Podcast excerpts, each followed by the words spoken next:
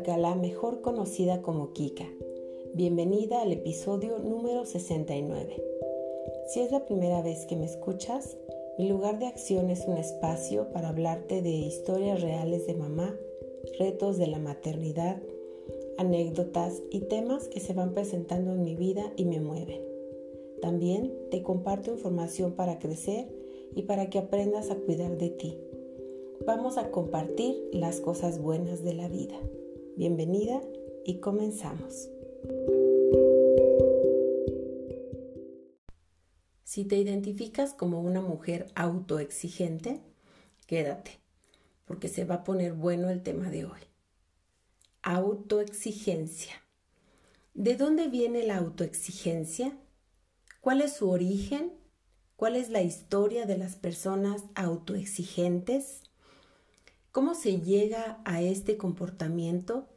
¿Qué hay detrás de la autoexigencia? Voy a tratar de explicarte desde mi propia experiencia, como siempre lo hago, algo que escuché hace poco.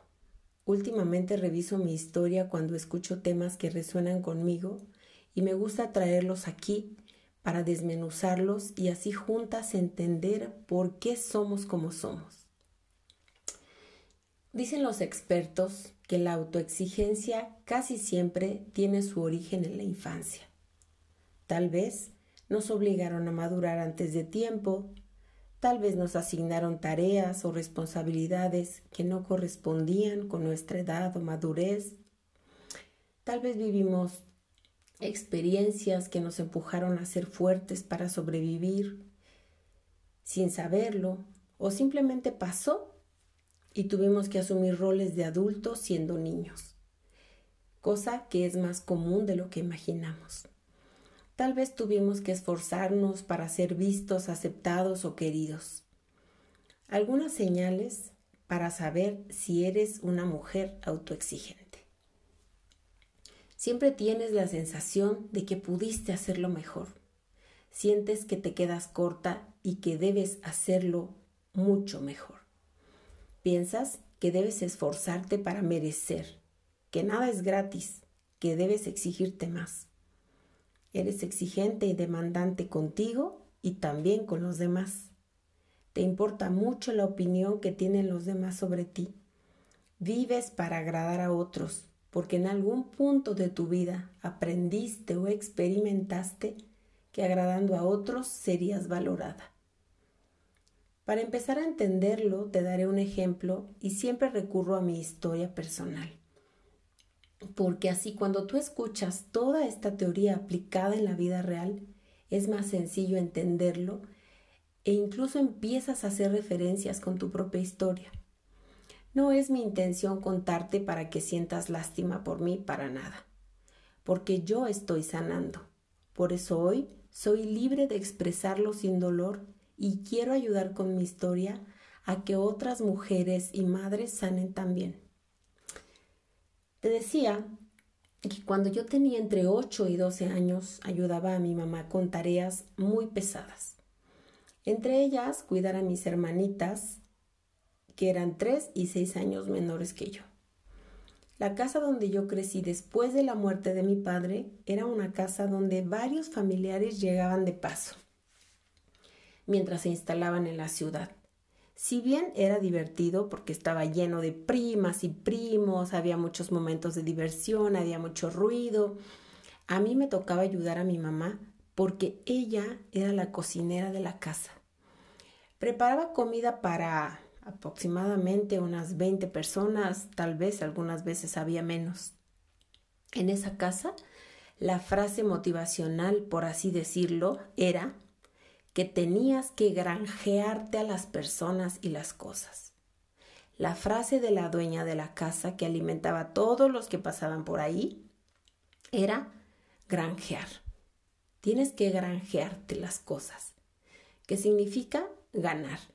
Ganarte la comida, ganarte la ayuda, ganarte las cosas. Entonces yo crecí escuchando esto y esforzándome por ganarme el cariño, un lugar, el respeto y la comida. Pon atención.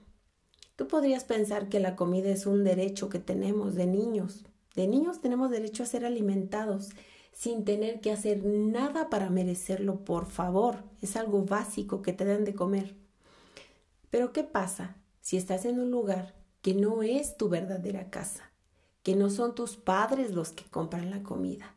Además, son muchas personas las que van a comer.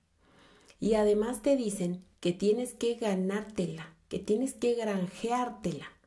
Mi mamá se ganaba la comida de sus hijas con su trabajo en esa casa. Era la empleada, la trabajadora, la cocinera, y era con su trabajo con lo que pagaba la comida y la estancia. Yo veía que mi mamá era la última en comer. Comía lo que quedaba, comía al final. Y muchas veces yo me solidarizaba con ella y comíamos juntas. Pero para eso yo ayudaba a servir la mesa, a acercar todo lo necesario, acompañaba a la dueña de la casa a comer, era servicial, acomedida, me granjeaba su cariño y sin saberlo en ese momento me esforzaba porque debía complacer a quien nos tenía en su casa, porque estábamos en otra ciudad. Mi madre había quedado viuda y su familia vivía en el norte del país. Yo crecí de los 7 a los 17 años en esa casa, ganándome el cariño, eh, luchando por el respeto, por un lugar, la comida y algunos otros beneficios que mis primos no tenían. Recuerdo que en las tardes le ponía mascarillas a la dueña de la casa, lavaba sus anillos de oro, ordenaba sus cosas, eh, le pintaba las uñas, la acompañaba en las tardes mientras ella descansaba, yo, siendo una niña, le preparaba un té, preparaba las mascarillas, le daba masajes en los pies, mientras mi mamá seguía haciendo trabajos en esa casa que no era nuestra. A cambio de lo que yo hacía, recibía dinero el fin de semana, alguno que otro regalo, recibía atención y cariño. Los fines de semana podía ir a tomar un helado o una malteada a una cafetería famosa de la ciudad. Hoy, al hablarte del tema de la autoexigencia, que en esos años no sabía qué era, obviamente, aprendí que tenía que hacer y ser más para ganar privilegios. Tenía que granjear las cosas, ¿te acuerdas? Cuando todo eso debía de serme dado naturalmente por mis padres, pero mi padre ya no estaba. Y mi madre también se autoexigía para recibir esa ayuda y así darnos casa y comida. Mi madre trabajaba desde las 5 de la mañana hasta avanzada la noche. Soportaba malos tratos, exceso de trabajo, críticas y juicios injustos. Debió aguantar a gente fea que la veía como la pobre viuda necesitada de la cual puede sacar provecho. Y yo, siendo una niña, era testigo de todo eso. Hace unos días leí un artículo sobre la autoexigencia en la mujer. Autoexigencia que ha crecido por la presión que ejercen las redes sociales y aunque eso es cierto, creo que no es nada nuevo.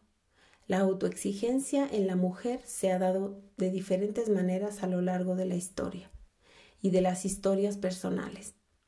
Yo acabo de compartirte dos historias de autoexigencia, la de una mujer viuda necesitada y la de una niña. Sin saber los conceptos y sin tener conocimiento de este tema, desde niña empecé a autoexigirme después de la muerte de mi padre. Porque antes de eso, yo era solo una niña, una hija que vivía del amor, de los privilegios y los cuidados de sus padres. Pero eso cambió de pronto. Si bien hoy las redes sociales son las que nos presionan a tener una vida perfecta, un estilo, un cuerpo, una casa y una familia perfecta. Ya lo hacían antes, por lo menos en, en, mi etapa cuando yo era niña, las revistas, las telenovelas, las películas. Esto no es nada nuevo. Sin embargo, se ha agravado por la imperiosa necesidad de sobresalir, de ser alguien, cuando la realidad es que una persona ya es alguien por el hecho de existir, de ser persona, de estar viva. Desde niña pensé, necesito estudiar la universidad para ser alguien en la vida. Necesito demostrarme y demostrarles que soy alguien, que voy a superar todos los obstáculos que la vida me ponga, que voy a formar una familia modelo y yo misma seré una mujer, esposa y madre modelo. Voy a hacer sentir a mi madre orgullosa de mí. Me voy a superar tanto que voy a callar muchas bocas. Necesito superar todas las expectativas que hay sobre mí, sobre mis hermanas, y así, sin saberlo, me autoexigía para probarle a otros mi valor. Uf. Es la autoexigencia por la superación, por ganar un lugar, por ganar respeto, por ganar el amor de otros. Es la autoexigencia para demostrar que sí podemos, que sí somos, que sí valemos. A esta autoexigencia hay que sumarle no solo las habilidades que demuestran que sí puedo hacer lo mismo que tú o hacerlo mejor, sino la autoexigencia de la apariencia. Sí, no se nos podía escapar. Uf, la niña es bonita, pero es gordita, aunque es muy trabajadora.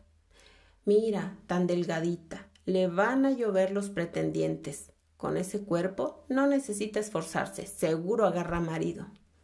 Ay, está feíta la niña. Va a tener que estudiar para que tenga con qué mantenerse, porque así nadie la va a querer. Tonta pero bonita, con cuerpazo, pero medio bruta. En mi infancia, aparte de tener que granjearme o ganarme las cosas y a las personas, también me dijeron, qué gordita, qué ojerosa, Está más morenita que sus hermanas. Va a salir embarazada sin su padre que la cuide. ¿Quién sabe qué va a ser de ella y de sus hermanas sin su padre? Pero no contaban con que toda esa experiencia de vida me haría más fuerte, más resiliente, más decidida y más determinada. Sumado a que tengo una madre que vale por dos, y ya que la vida nos había arrebatado tanto, eso mismo sería lo que nos iba a impulsar para salir adelante. Crecí con varias etiquetas, como huérfana, chistosa, servicial y gordita. Aprendí que tenía que esforzarme mucho y así fue. Los complejos de mi apariencia me acompañaron a lo largo de 40 años y los últimos siete han sido para tomar conciencia y sanación. La época de estudiante fue de una autoexigencia tan fuerte que mi estómago estaba destrozado. Padecía de mala digestión, colitis, gastritis, estreñimiento, estrés, depresión, enojo. La autoexigencia fue mi compañera siempre. Creo que no me relajaba nunca. Tienes que ser la mejor. Tienes que ser la empleada del mes. Tienes que ser la empleada del año, la alumna modelo, no fui la más lista ni sobresaliente, pero fui la alumna modelo, lo cual me ayudó pues me abrió puertas y me dio oportunidades.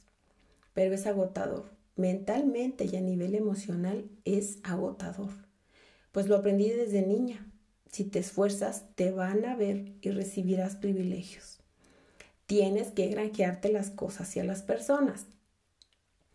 Mientras estudiaba en la universidad y trabajaba al mismo tiempo, mi mamá tuvo que inyectarme vitaminas en varias temporadas para que yo pudiera seguir adelante, porque debía tomar mi camión a las 6 a.m. para llegar al trabajo y empezar a trabajar a las 7. Salir a la 1, tomar el transporte para llegar a las 2 a la universidad y salir entre 8 y 9 de la noche.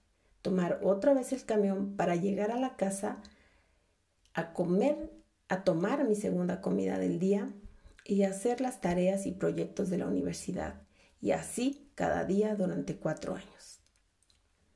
En otro episodio conté una anécdota sobre esto. Hoy que analizo las cosas entiendo que me autoexigía demasiado. Una ocasión, ya en la noche de regreso del trabajo y de la escuela, me bajé del camión que afortunadamente me dejaba unos 20 pasos de mi casa. No supe cómo llegué, Solo recuerdo que al cruzar la puerta le grité a mi mamá y me desmayé en sus brazos.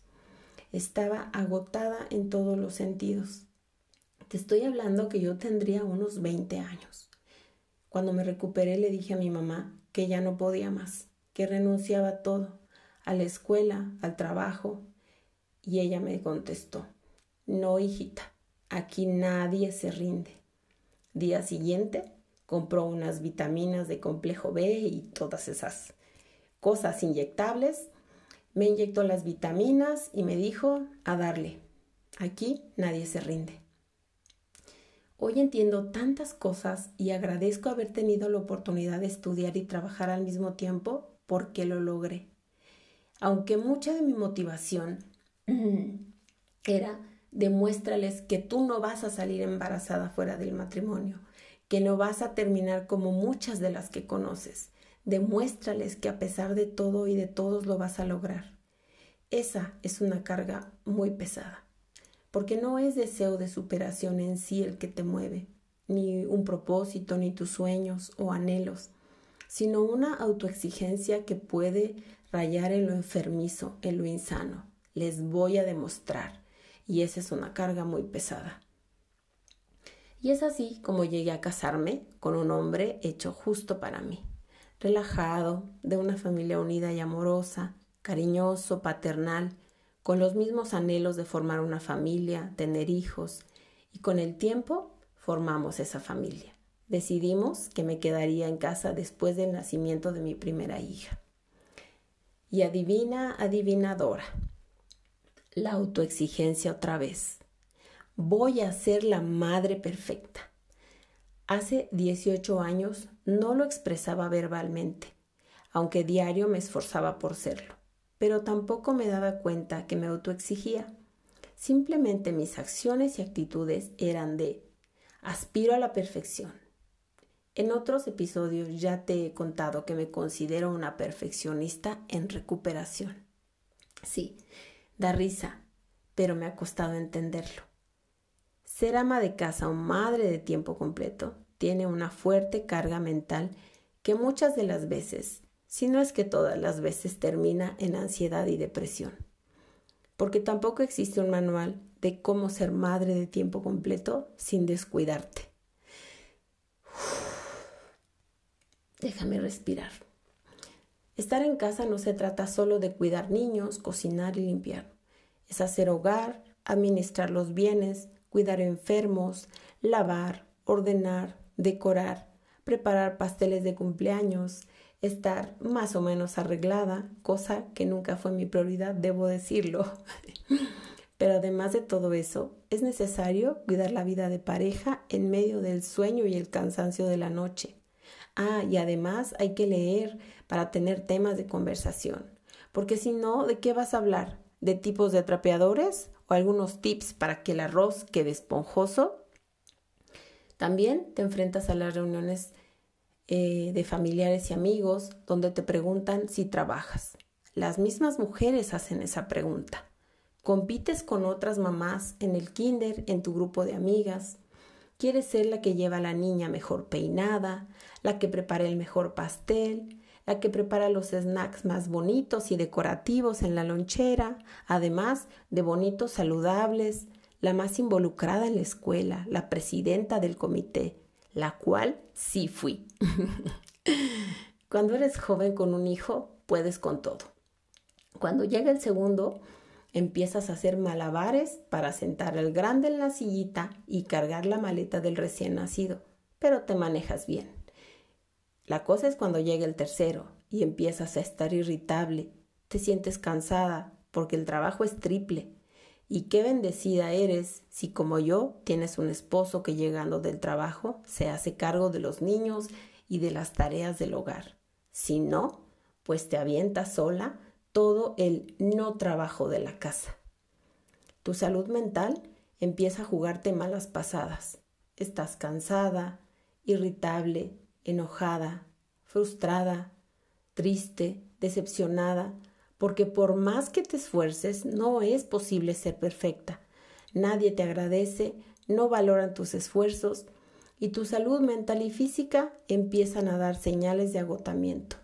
No te enseñaron a pedir ayuda. La autoexigencia es esa carga mental de querer llegar a todo, lograrlo todo, controlarlo todo, cuidar de todos y además verte bien. ¡Ay, no! La carga mental por autoexigencia puede pasar inadvertida los primeros años, pero querida amiga, el tiempo pasa y no perdona, como dice Juan Gabriel. Empiezas a darte cuenta de que es imposible atender simultáneamente emprendimientos desde la casa, tareas domésticas, los hijos, la vida de pareja, la recreación, las clases extraescolares, el cuidado personal y la autoformación tan necesaria para que sigas creciendo como mujer y como persona. Porque entre todo eso necesitas un espacio para tu desarrollo personal y para tu salud física. Al no lograr todo lo antes mencionado, viene el sentimiento de culpa y frustración. Tal vez al escucharme encuentres una o varias similitudes y te des cuenta de que has caído en la autoexigencia. Mejor aún, hoy te diste cuenta o hace un tiempo como yo y ahora mismo trabajas en ti para dejar atrás ese falso sueño de ser perfecta. Sea cual sea la alarma que se haya prendido en ti al escucharme, déjame decirte que debes evitar sentir culpa si no llegas a todo, si no cumples con todos los requisitos de las madres perfectas de Instagram, teniendo presente que la perfección no existe y que la autoexigencia mal manejada, mal orientada, es mala consejera. Si bien la autoexigencia, en mi experiencia, me ayudó a lograr grandes cosas, también ha dejado algunas consecuencias con las que hoy debo trabajar por mi bienestar general. Acepto que la autoexigencia ayuda a avanzar, ayuda a lograr, pero a largo plazo se convierte en demasiado y no es positiva siempre. Porque si fuera del todo buena, la autoexigencia no traería consecuencias en tu salud mental y física. Si como yo, la autoexigencia es parte de tu vida desde la infancia y la juventud, si has sido autoexigente en exceso, si te has criticado duramente y te has juzgado tan fuerte, sé que en primer lugar no es fácil aceptarlo y soltarlo tan fácilmente. Seguramente te llevará un tiempo darte cuenta de que ya no es el camino, que tal vez lo fue, pero con el paso de los años y la madurez te das cuenta de que ya no es el camino, de que ya no estás dispuesta a seguir imponiendo sobre ti esta presión. Ahora, cuando sientas que esa exigencia se hace presente, detente un momento y pregúntate, ¿a quién quiero complacer? ¿Merece el esfuerzo o no lo merece? ¿Quién dice que debo ser perfecta? ¿Quién dice que debo llegar a todo y complacer a todos? ¿Quién dice que esto debe estar reluciente para que tengan una buena opinión de mí? ¿Lo hago por gusto y convicción o detrás se esconden las ganas de que me quieran y me valoren? ¿Con quién quiero quedar bien? Estas ganas de hacer las cosas vienen de un deseo genuino o del deseo de agradar para que me quieran y me acepten, porque yo no me quiero y no me acepto? Son muchas preguntas. Sin embargo, son preguntas que tendrás que hacerte tarde o temprano, porque la autoexigencia te va a cobrar caro si no le das su lugar en su justa medida. Hacerte consciente de tu actuar también te ayudará a poner la medida justa a esa autoexigencia y sabrás cuando te estás pasando de la raya. Sabrás cuando te estás exigiendo de más. Podrás poner pausa y decir, esto es bueno para mí, esto me eleva o esto me lleva hacia abajo. La autoexigencia nos impulsa a crecer, a superarnos, nos ayuda a mejorar pero la autoexigencia puede convertirse en un defecto cuando nos presionamos al punto de querer alcanzar la perfección inalcanzable, cuando nos impide ver y reconocer logros pequeños aunque valiosos. Cuando hagamos lo que hagamos, nunca es suficiente y siempre creemos que nos quedamos cortas. Es ahí donde la autoexigencia nos daña y deja de ser positiva. Este ha sido uno de los episodios más largos que he grabado y creo que era necesario hacerlo. Y no quiero dejarte así nada más, con toda esta reflexión, sino que quiero compartirte algunas acciones que me han ayudado en los últimos años y que sigo poniendo en práctica, porque aún no lo logro. Mira, sé compasiva contigo misma, háblate bonito y reconoce todo lo que sí has logrado. Libérate, libérate de esa perfección y de querer agradar a todos, porque es imposible. Abrázate, sí, abrázate. Abraza tu historia, tus debilidades y acepta que te puedes equivocar. Cuídate, ve al médico, atiende esas dolencias físicas, cómprate algo lindo, te lo mereces. Come rico, escucha tu cuerpo. Nunca es tarde para empezar a cuidar de ti. Agrádate a ti misma antes que al resto del mundo. Y termino este episodio con una frase de Marían Rojas Estapé que me encanta. Perdonar es ir al pasado y volver ileso. Si tú te identificas como una mujer autoexigente, te invito a darte una vuelta por tu historia porque cuando te conoces, cuando te comprendes, cuando encuentras la raíz de lo que estás viviendo ahora, entonces empiezas a sanar y te das cuenta de que tu valor no radica en dejar tu vida empeñada, que no necesitas granjearte nada ni a nadie, porque tu valor es intrínseco. Tú ya vales por ser mujer, vales por existir, vales porque eres persona porque eres única y no necesitas acabarte la vida para demostrar tu valor. Gracias por dejarme hablarte al oído, por compartir este episodio con otra mujer que necesite escucharlo. Y gracias por dejarme tu opinión porque es muy valiosa.